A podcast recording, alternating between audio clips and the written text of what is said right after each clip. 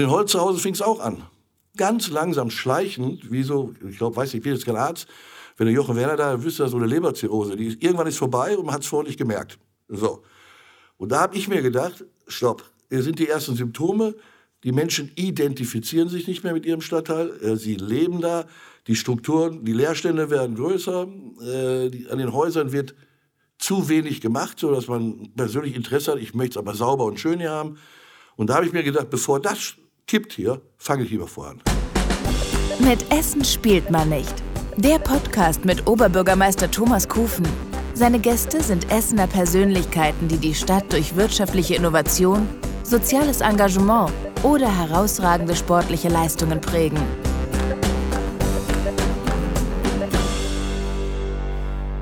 So, hier ist wieder eine neue Ausgabe meines Podcasts mit Essen spielt man nicht. Mein heutiger Gast ist Harry Hagen, ehemaliger Polizist und heute, ähm, ja, was eigentlich? Jemand, der in Holsterhausen wirklich ein Auge drauf hat und viele Menschen begeistert für Stadtteilarbeit und für Zusammenhalt.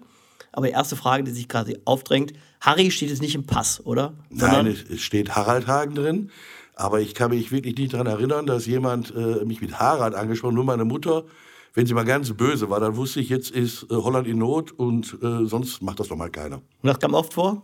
Äh, sagen wir so, es gibt ja Datenschutz. Ne? also, ein ehemaliger Polizist geht jetzt Blumenampeln aufhängen. Wie ist dazu gekommen? Also Nummer eins, ich möchte mich nicht auf Blumenampel reduzieren, aber es ist ein wesentlicher sichtbarer Teil. Dazu gekommen ist, ja, äh, unser OB, Thomas Kufen, ein bisschen Schuld daran, aber nur minimal. Äh, ich glaube, zum Ehrenamt kommt keiner, weil er schon immer das wollte, wie so ein Kind, Feuerwehrmann, nein. Äh, Nummer eins, man muss, glaube ich, ja, eine innere Zufriedenheit haben, also ein Optimist sein. Das haben alle, die ehrenamtlich arbeiten. Und man muss ein positives Menschenbild haben. Und wenn man auf einmal Pensionär ist, ja, und äh, vorhat eigentlich, ah, Golfen, Tennis und Reisen, das Übliche, was man sich so vorstellt, äh, merkt man nach einer gewissen Zeit, dass das nicht ausfüllt. Und wenn dann dazu kommt, dass man wirklich positiv denkt und glaubt, ich kann irgendwas ändern, ja, äh, und ich glaube, dass die Menschen erstmal alle mitmachen wollen und nicht von vornherein sagen, geht sowieso nicht. Und dann auch noch eine gewisse Kompetenz hat und wenn es nur Zeit ist. Also wenn er nur die Zeit für andere Menschen mitbringen kann.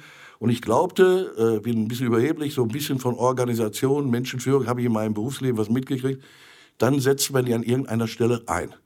Und wenn in der Zukunft, dass man dieses Geheimnis mit dem Golfen ja, und Tennis und Reisen dem Oberbürgermeister erzählt hat und der es dann wagt irgendwann, Monate später auf einer Veranstaltung in Holsterhausen, wo ich gar nicht nur Gast in der letzten Reihe war, sagt, und den Harry Hagen habe ich auch dazu gekriegt. Golfen wollte er gehen, was macht er jetzt? Jetzt baut er mir Holsterhaus um. Dann hat man verloren. Als Polizist hat man ja mit einem kleinen Teil der Bevölkerung zu tun. Und meistens sind die Arbeitszusammenhänge, die Kundschaft auch nicht nur angenehm, denn die haben ja irgendwas auf dem Kerbholz. Und trotzdem hat sich Harry Hagen irgendwie Glauben an die Menschheit bewahrt. Das ist so. Sonst können sie den Beruf nicht ausüben. Und ich spreche da mit Sicherheit für alle Kollegen. Und in NRW über 40.000 Menschen. Äh, ich sage mal, Essen 2.000 Menschen. Sie werden ja nicht gerufen, weil jemand sie zum Kaffee und Kuchen einladen möchte. Ja, sie werden gerufen, weil jemand, ein Mensch nicht weiterkommt. Ob das jetzt der Unfall ist, Mitverletzungslohn, ob es die Bedrohung in irgendeiner Form ist, ob es die hilfesuchende Person ist, die nicht mehr nach Hause findet, egal was, es sind immer Notsituationen. Äh, und es ist auch so, dass sie sehr, sehr viel Elend sehen. Ja, nicht nur das verletzte Kind, die getötete Person, sondern ja, eigentlich sind sie immer mit dem Negativen ja, in Berührung gekommen. Und wer da nicht den Glauben hat, ja, dass das Sinn macht und dass es sehr viele, mindestens genauso viele, wahrscheinlich viel, viel, viel mehr Menschen äh, gibt, die nur positiv denken und die auch positiv handeln, dann würden sie kaputt gehen. So einfach ist das. Frage, ähm, sind Sie der erste Polizist in der Familie oder gibt es eine ganze Generation? Weil man ja doch feststellt, Polizist ist schon zu sein und auszuüben über viele Jahre auch in Leitungsfunktion im Essener Norden, Leiter der PI Nord da ist man schon sehr nah dran und dabei zu bleiben. Also, wo kommt die Initialzündung her? Wer hat Harry Hagen zum Polizisten gemacht? Wenn ich das jetzt verrate, äh, egal. Viele, werden nicht mehr viele Kinder Polizist werden wollen. Nein, bei mir war es so gewesen, äh, ich bin der einzige Polizist, der so weit wir decken können. Und ein paar hundert Jahre kann man unsere Geschichte der Familie verfolgen, der Polizist geworden ist. Bei mir lag es daran, ich bin damals in der 11 vom Alfred-Krupp-Gymnasium geflogen mit dem äh, Zeugnis, Harald verlässt die Schule, um einen Beruf zu erlernen. In Wahrheit hatte ich ja getestet, wie die Unterschrift meiner Mutter so funktioniert. Und das ist aufgefallen, also Blödheit. Und wegen eben gefälschter Entschuldigung bin ich von der Schule geflogen.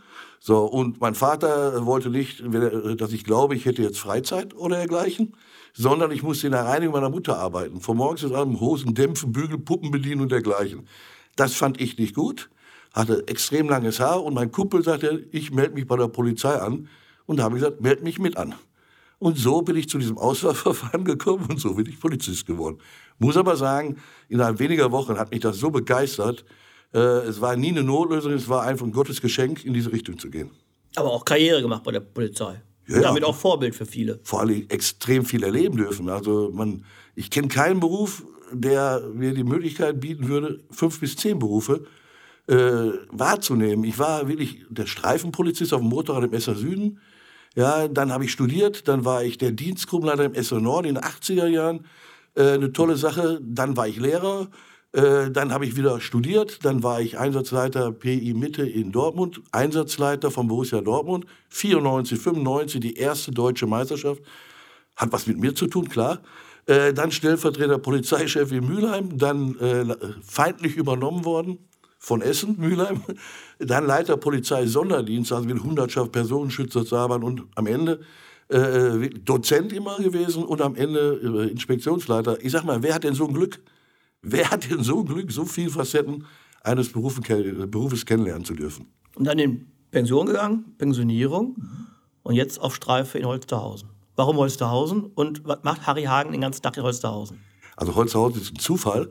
Äh, ich bin ja nicht mal gebürtiger Essener. Meine Familie, die Eltern sind zwar seit über 200 Jahren hier in Holsterhausen. Und beruflich sind meine Eltern dann nach Mainz gegangen. Dort bin ich dann auch 57 geboren worden.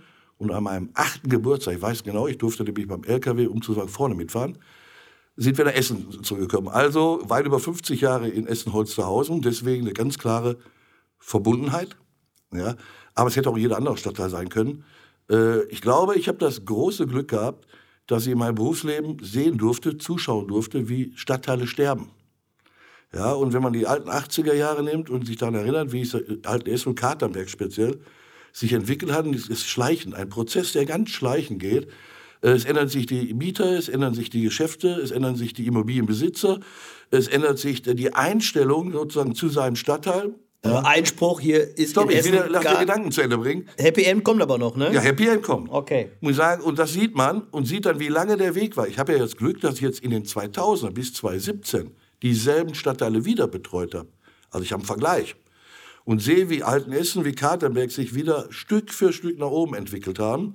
Ja, dann muss ich sagen, das ist möglich, aber der Prozess ist verdammt lang. Und wenn wir uns jetzt Altendorf anschauen, das ja auch zum Mai-Bereich gehörten, dann muss ich sagen, ist dieser Prozess, der fängt noch nicht mal an oder ist gerade die Wende, die gerade beginnt, also auch wieder die nächsten 10, 15 Jahre, die man brauchen wird. Und in Holzhausen fing es auch an. Ganz langsam, schleichend, wie so, ich glaube, weiß nicht, ich bin jetzt kein Arzt, wenn der Jochen Werner da wüsste, so eine Leberzirrhose, die ist, irgendwann ist vorbei und man hat es vorher nicht gemerkt. So.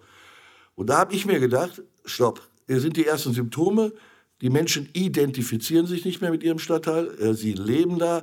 Die Strukturen, die Leerstände werden größer.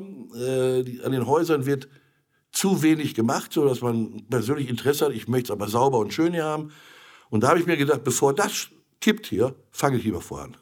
Sauber und schön ist ein Stichwort, das, das gefällt Ihnen. Was? Sauber und schön. Sauber und schön, nee, mein Stichwort ist, äh, ein, ein Teil des Stichworts höre ich dauernd momentan, die Presse hat das irgendwann aufgegriffen, heißt lebenswert. Finde ich aber gar nicht so entscheidend. Weil ihre EMG, alle haben untersucht, was ist, macht eine Stadt lebenswert, äh, finden sie immer dieselben Sachen. Soziale Infrastruktur, Ärzte, bisschen Kultur, bisschen Natur, öffentliche Verkehrsmittel, Schulen, so.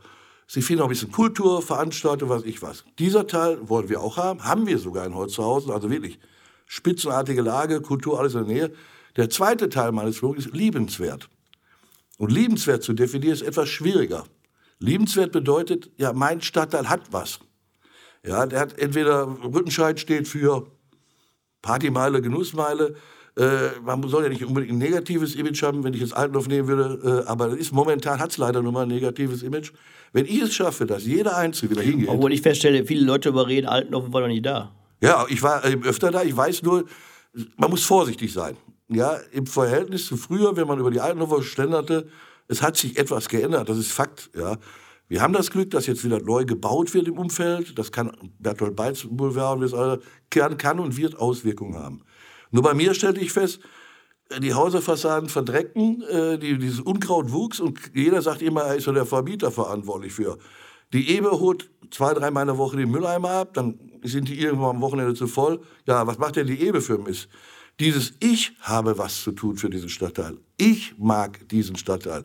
Das fehlt. Ja, und das muss ich in die Köpfe wieder reinkriegen.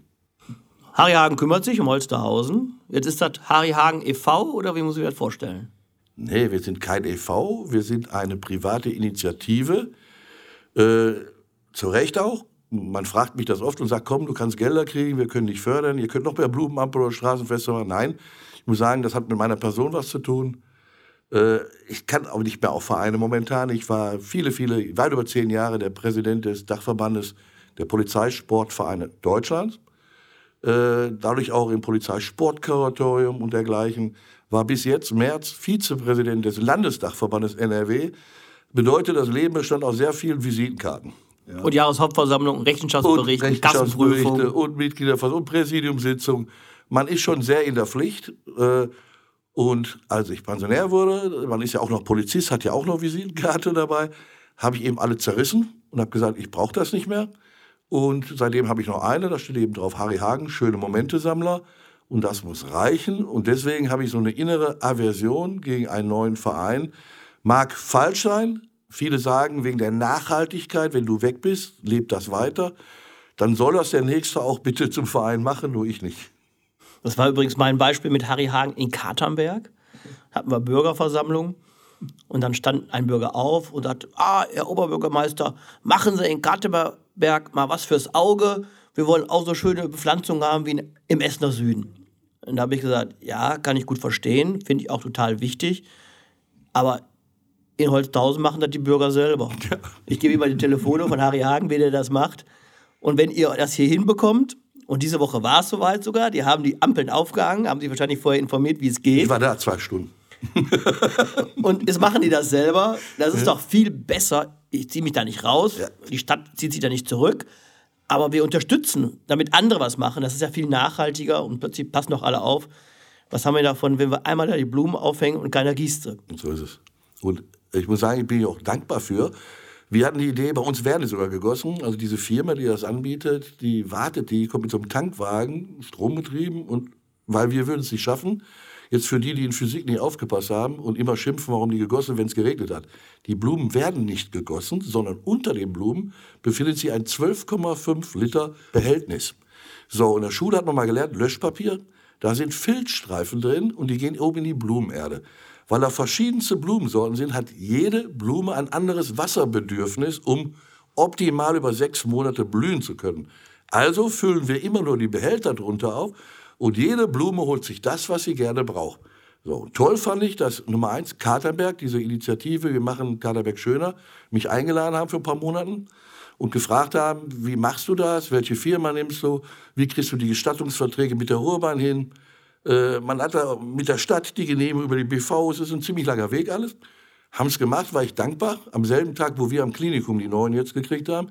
Dann andere Partei, aber trotzdem interessant, dass ein Bezirksbürgermeister mich angerufen hat, bitte Harry, kann meine Bürger motzen, kann ich das auch haben? Das ist Frohnhausen jetzt.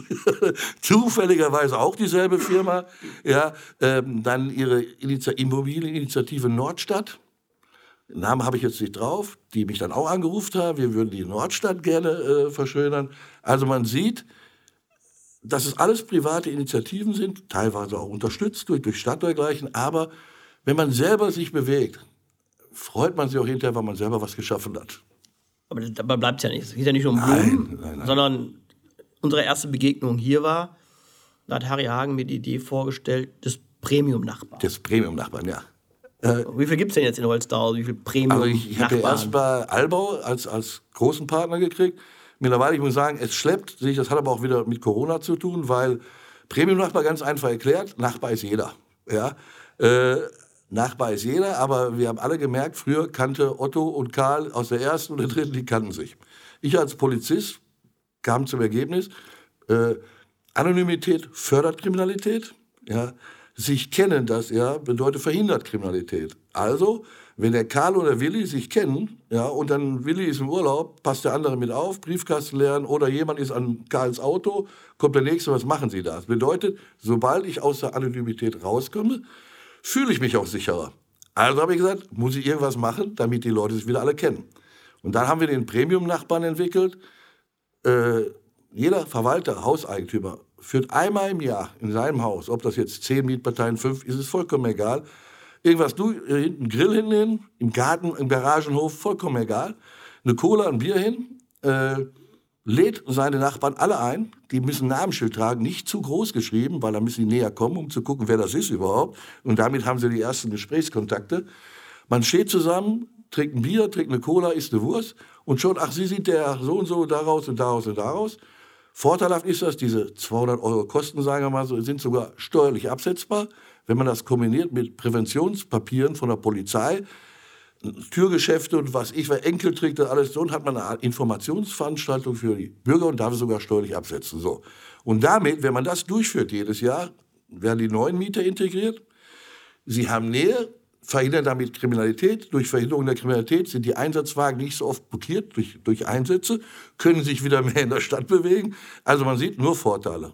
Und damit ein Symbol da ist, ich führe das durch, gibt es ein Emblem, das kann man wie das Hotel vier Sterne oder Radfahrhotel, welche Zeichen es da gibt, das kann man dann sich an seine Haustür neben seine Hausnummer hängen und sagen, hier, wir leben Premium-Nachbarn.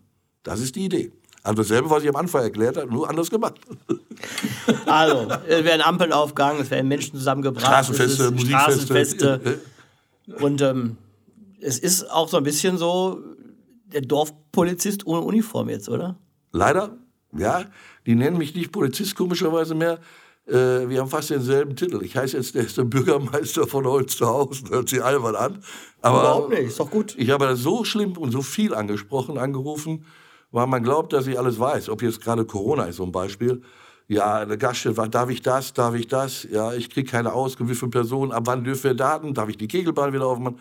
Also es wird teilweise, glaubt man, dass ich mit allem was zu tun habe, was leider nicht der Fall ist. Ja, aber ein gutes Netzwerk, Atari Hagen. Ja, man kriegt aber auch nicht immer hundertprozentige Antworten.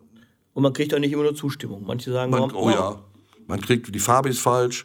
Wieso haben Sie keine nektarhaltigen Blumen genommen?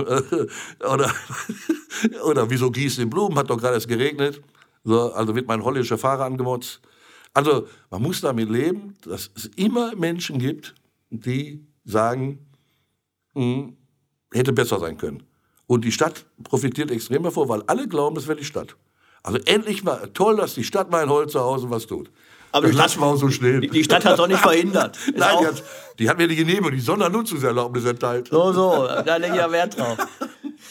Die Gemarkenstraße hat auch einen starken Wandel hinter sich. Einzelland ist insgesamt unter Druck, das merken wir, auch gerade in den Mittelzentren und in den Nebenzentren. Corona wird das noch mal weiter sicherlich verschärfen. Klar, wer sich jetzt einmal angemeldet hat in den letzten Wochen bei einem Online-Anbieter, Versandhandel, der meldet sich jetzt nicht wieder ab, nur weil die Geschäfte auf sind. Deshalb verändert sich einfach auch das Charakter. Aber ich stelle fest, gerade auf der Gemarkenstraße gibt es sehr viele neue inhabergeführte Geschäfte und vor allen Dingen auch Geschäfte, die wirklich ähm, einzigartig sind, wo es richtig lohnt, hinzufahren zur Gemarkenstraße. Denn äh, der- x-te Laden vom Anbieter Y, den finde ich überall. Aber da finde ich wirklich inhabergeführte, kleine, schnucklige Geschäfte. Ähm, das hat vielleicht auch was mit Harry Hagen zu tun, aber zumindest Ja. äh, wenn die aufmachen, ist Harry Hagen da und unterstützt. Genau, also es vor? hat nichts mit Harry Hagen zu tun, es hat was mit der Idee zu tun. Wir haben am Anfang sieben, acht Lehrstellen immer gehabt auf der Gemarkenstraße. Das war klar durch Onlinehandel dergleichen. Es war aber auch, äh, wir waren bis zu Sat 1 Nachrichten oder Reportagen gekommen. 19 Friseure auf einer Straße. So viele Köpfe haben wir gar nicht. So, das bedeutet, es gibt ja Automeilen und wir hatten die Friseurmeile. So. Und ich habe dieses Image kann nicht förderlich sein. Also, wir hatten noch viele Leerstände, also haben wir gesagt, wir müssen eine Idee, ein eigenes Motto haben. Wir haben das, das Volkmar Museum in der Nähe, lass uns Dröhl und Kultur. Irgendwas, wofür steht dieser Stadtteil? Und aufgrund dieses Anrufes oder Aufrufes kriegt ich sehr viele Anfragen, auch von mehr künstlerisch veranlagten Geschäftsleuten, die sagen, ja, aber ich kann die Preise nicht bezahlen ist es möglich. Und so ist irgendwie Komm mal bei, sind solche kleinen Exoten rübergewandert. Der bedruckt T-Shirts und Textilien. Genau, und alles extrem nachhaltig. Äh, dann das Teegeschäft mit tausend Sorten. Alles nur Kleinigkeiten. Ja, ich glaube, wir haben noch zwei Leerstände momentan. Äh, und ich sage, das wirkt sich langfristig auf. Wenn die Kaufkraft wieder da ist, weil die Leute aus Rüttenscheid, auch junge Menschen wieder sagen, Mann, die Holzhauer kann es genauso gut leben. Ey, die haben Straßenmusik hier, die haben Musikfeste hier, die haben auch eine Vielfalt an Geschäften. Es ist ein langsamer Prozess, aber ich glaube, der Weg ist richtig. Das der hat aber nichts eine, mit Harry Hagen zu tun, das hat was mit der Idee nur zu tun. Der eine oder andere sagt schon mal, Holzhausen sei die kleine Schwester von Rüttenscheid, ja. aber auch schon groß geworden. Mittlerweile groß geworden, ja, äh, noch zu finanzieren. Deswegen kommt schnell auch die jungen Menschen, auch die Studenten rüberkommen, Geschäftsleute mit innovativen Ideen, mit neuen Ideen. Äh, weil noch ist es hier günstig. Aber man weiß ja, Angebot, Nachfrage, seid schnell, füllt die Läden. helft ihr mir, helft ihr den Bürgern, helft ihr jedem. okay, was, was sind die nächsten Ideen? Corona hat alles ein bisschen. Corona hat uns da hingeworfen ein bisschen. Wir hatten am 28. März die zweite Holzhauser Musiknacht. Ein Motto, was es schon gibt, auch in Rüttenscheid gab. Wir haben acht Läden gehabt, acht Bands. Man kauft einmal so ein Bändchen für einen Obolus und vier Euro waren das. Äh, deckt noch nicht mal den Plakatdruck äh, und konnte dann den ganzen Abend rumbummeln und sich die verschiedensten Musikrichtungen anhören. Ist gekippt. Dann habe ich mir braucht Gastronomie gerade jetzt auch gebraucht, Gäste, die sich wieder trauen. Ja, ist so genau. Da hat auch wir sind eine Initiative und kein Verein, muss man sagen. Ja, äh, hat uns natürlich auch ein bisschen Geld gekostet. Der 30. Mai hätten wir versuchen können mit Straßenmusik. Äh, aber ich habe gesagt, nein, ich riskiere das nicht. Wir haben über 20 ehrenamtliche Ordner, also die heißen Teammitglieder, mit Weste sogar. Aber ich habe gesehen, was passiert, wenn Straßenmusik irgendwo stehen. Wir kriegen es nicht hin, selbst mit Markierung mit Ansprache. Wir kriegen es zu dem damaligen Zeit, war ich mir ganz sicher, nicht hin, die Menschen, die einfach stehen bleiben und das gut finden und nach drei, vier Bier, so viel können wir nicht sprechen, um die wirklich äh, auseinanderzuhalten. Das sind auch die Bilder, die wir nicht brauchen. Und die will ich nicht haben. Ja, das wäre ein negatives Image für den Stadtteil. gesagt, tut mir leid, die vielen Musiker, die alle eingeplant waren. Ich hoffe jetzt, geplant war der 12. September als nächste Musiknacht. Ich bin mir zu 90 Prozent sicher, dass ich das Risiko noch nicht eingehen werde. In geschlossenen Räumen wären letztes Mal so viele Menschen, dass 30, 40 immer vor der Tür standen, weil sie nicht reinkamen in die einzelnen Läden. Das Bild möchte ich gar nicht vor Augen haben, aber ich glaube vielleicht, 12. September, dass man da vielleicht dieses Straßenmusikfest, also verschiedene kleine Bühnen oder nur Standorte, ja, natürlich satzungsgerecht, man, dürf, man darf nur 30 Minuten an einer Stelle spielen, dann muss man mindestens 150 Meter weiter weggehen. Äh, es darf keine Trompete benutzt werden ja, und es dürfen keine Verstärkeranlage genutzt werden. Ich werde mit dem Oberbürgermeister dieser Stadt reden oder mit dem Kromberg, also ob man im Bereich der Verstärkeranlagen nicht ausnahmsweise zulässt, dass diese batteriebetrieben kleinen. Hintergrund ist, in Corona-Zeit, die Menschen kommen sehr nah an die Musik heran. Dadurch äh, die, drängen wir die zurück und machen einen großen Umkreis, damit die Abstand halten können. Schafft das keine Stimme und keine Gitarre, die überhaupt noch zu erreichen. Also werde ich dann den Antrag stellen, dass man aufgrund Corona sagen kann, eine dezente, leichte Verstärkung, wie es auch für Kettwiger auch oft der Fall ist, ist vor dem Hintergrund Corona erlaubt. Und dann traue ich mich, maximale Bühnenhohe 18,4 cm, wir nehmen Europaletten, an verschiedenen Orten auf der Gemagenstraße ein vielfältiges Programm ist natürlich alles reiner Zufall, dass die Musiker alle halbe Stunde wechseln und wieder andere da sind und so weiter, weil wir würden ja nie gegen eine Verordnung der Stadt Essen verstoßen. Auf keinen Fall. Ja. Doch, das Polizistenherz. Nee, nee, nee, geht doch nicht. Ja. So. Also etwas haben wir noch vor. Ja, also das ähm, kann ich mir gut vorstellen und wir sind bisher gut durch die Corona-Krise gekommen in Essen. Ähm, das ist ja Verdienst von ganz vielen, die mitgeholfen haben, auch gerade gute, starke Zusammenarbeit mit dem Uniklinikum, mit den Mitarbeiterinnen und Mitarbeitern da, davon profitieren wir mit dem Institut für Virologie, genauso wie mit den Pflegekräften. Und so, dass wir sogar ja ähm, Patienten von außerhalb aufnehmen konnten, aus Frankreich ja. und aus Italien, die dort nicht versorgt werden konnten, die hier bei uns in Essen gut versorgt wurden und ähm, zum größten Teil natürlich auch genesen wieder Essen verlassen konnten und damit auch Essen und Holzhausen gut in Erinnerung behalten werden. Also ähm, da wird sicherlich was gehen. Ähm, wenn die Infektionszahlen so niedrig bleiben, dass wir auch über eine vernünftige Musikveranstaltung in Holsterhausen reden können. Man, man, hört das bei dem ehrenamtlichen Engagement, das ist immer sehr stark strukturiert, es ist klar gegliedert und ähm, man merkt das auch, wenn man mit Harry Hagen da zu tun hat. Zuständigkeiten werden sehr schnell geklärt und Regeln müssen eingehalten werden für, für alle. Ja. Mhm. Der Polizist ist am Ende dann so ganz abzustreifen nicht, im Positiven. Aktuell haben wir eine ganz aufgereizte Diskussion, die läuft dann unter dem Hashtag Polizeigewalt, also als wenn pauschal auch von Polizeigewalt ausgeht gegen Minderheiten, gegen. Menschen schwarzer Hautfarbe. Die Diskussion in den USA ganz stark, wird dann eins zu eins übertragen auf Deutschland. Jetzt weiß ich, die Polizisten sind international auch sehr vernetzt, man kennt sich, internationale Organisationen und trotzdem sagen wir alle Polizisten, das ist total ungerecht. Die Ausbildung der Polizei in Deutschland ist eine ganz andere als zum Beispiel in den USA. Das ist absolut richtig. Es tut mir auch weh, muss ich sagen, auch wenn ich jetzt knapp drei Jahre raus bin. Äh, wir haben vieles verdient, wir haben Fehler bestimmt gemacht. Äh, jeder weiß es, dass äh, nicht jeder 100% gerecht behandelt, sich behandelt fühlt. Aber uns zu unterstellen, dass von uns aus Gewalt ausgeht, das tut richtig weh, weil ich habe tagtäglich logischerweise alle Verfahren, Beschwerden, die es irgendwo im Essen und Norden auch gab, auf dem Tisch gab. Äh, es gibt bestimmt mal Einzelfälle, wo ein Polizist aufgrund der Gesamtsituation bespuckt, beleidigt geworden, vielleicht dann etwas härter angefasst hat. Das will ich nie ausschließen. Wir sind alles hier Menschen. Aber gezielt zu sagen, dass bei uns Gewalt Mittel ist zum Zweck, ja, dass bei uns Gewalt gegen Bürger eingesetzt wird, das ist so weit hergeholt, egal welche politische Partei das behauptet, welches Land das behauptet. Bei uns ist mittlerweile ein vorgeschaltetes Studium. Alle Menschen, die auf der Straße hier tätig sind, haben ein dreijähriges Studium äh, hinter sich, sind Bachelor. Also bedeutet, in der Zeit wird extrem viel Psychologie, ja, äh, wir, wir, lernen auch in der Praxis das sogenannte Runtersprechen. Das bedeutet, mit jeder Situation umgehen zu können, die auch von alleine sich hochschauen, wo man weiß, das Gegenüber wird gleich angreifen und ich muss dann ja Gewalt anwenden, um mich zu schützen. Um dies zu verhindern, sind die sowas von trainierten Menschen, die bei 180er Puls sind und schon glühende rote Augen haben, runterzusprechen. Das ist das Ziel, das ist die Ausbildung. Ja. Jeder verhinderte Zweikampf, jede körperliche Auseinandersetzung ist eine gewonnene Sache. Ja.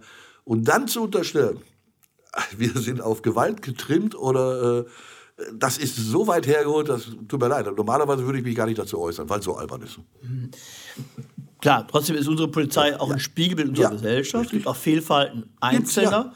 Was passiert denn dann eigentlich, wenn sozusagen der Kollege jetzt eine fremdenfeindliche Äußerung getätigt hat oder aufgefallen ist?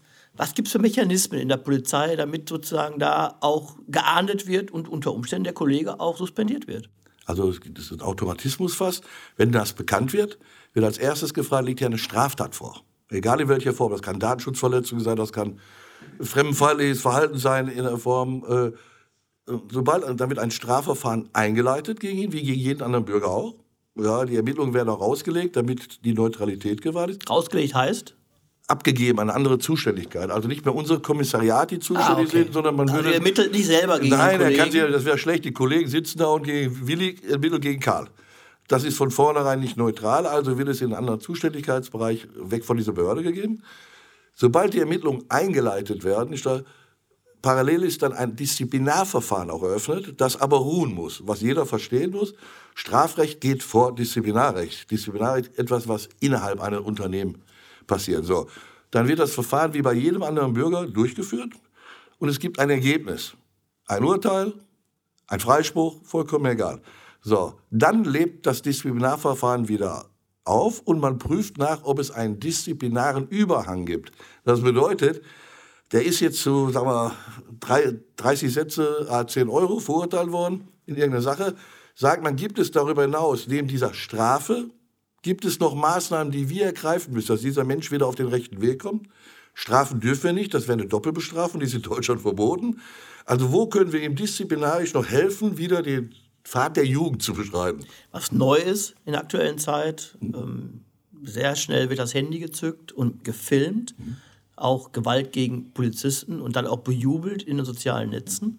Da hat man es denen mal richtig gezeigt. Die Bilder gehen sofort in den sozialen Netzwerken natürlich nach oben, was die Klickzahlen angeht. Da gibt es offenbar auch ein Gefühl, ähm, dass man das unterstützen will und unterstützen muss. Was macht das für die jungen Kollegen? Harry Hagen war auch ganz lange in der Ausbildung der Polizeianwärter, derjenigen, die mhm. neu zur Polizei kommen. Dabei brauchen wir doch gerade ähm, kluge, abwägende, reflektierte Polizisten, die besser alles gar nicht lesen, was im Internet über sie steht. Wäre besser, gebe ich zu. Also es sorgt schon dafür, dass ich, ich schwer jetzt so richtig zu formulieren. Also ich glaube, dass wir früher, so nächstes Mal die Alten, teilweise Dinge nicht hätten mit uns machen lassen. Dass wir teilweise schon vor eine Schwelle schrinnen, wo wir zumindest Maßnahmen getroffen hätten, egal wie die aussehen. So, jetzt reicht Ihre Personalien bitte, ich schreibe eine Anzeige oder Sie bleiben jetzt hier vor Ort, bis ich das überprüfen konnte. Ich glaube, dass viele Kollegen heute wissen. War die, war die Autorität von Polizei anders? Ja, es, also es gab die Hemmschwelle, Polizisten anzugreifen, war entschieden höher, muss man ganz klar sagen. Äh, beste Beispiel, als, das ist ja was, 50, äh, 60 Jahre her, wenn der Schutzmann, der Dorfpolizist, ja, durch die Straße ging, und wir waren damals immer zu zweit am Fahrrad, also einer am Gepäckträger, und er hob den Finger, dann sind wir runtergesprungen, weil das war, oh, kriegen wir Ärger. Heute bleiben die, fahren die weiter und zeigen, wenn der Polizist so macht mit dem Zeigefinger, zeigen die den Mittelfinger. Also man sieht an diesen Kleinigkeiten, es hat sich viel verändert. Und trotzdem nochmal werben für den Polizeiberuf? Immer wieder.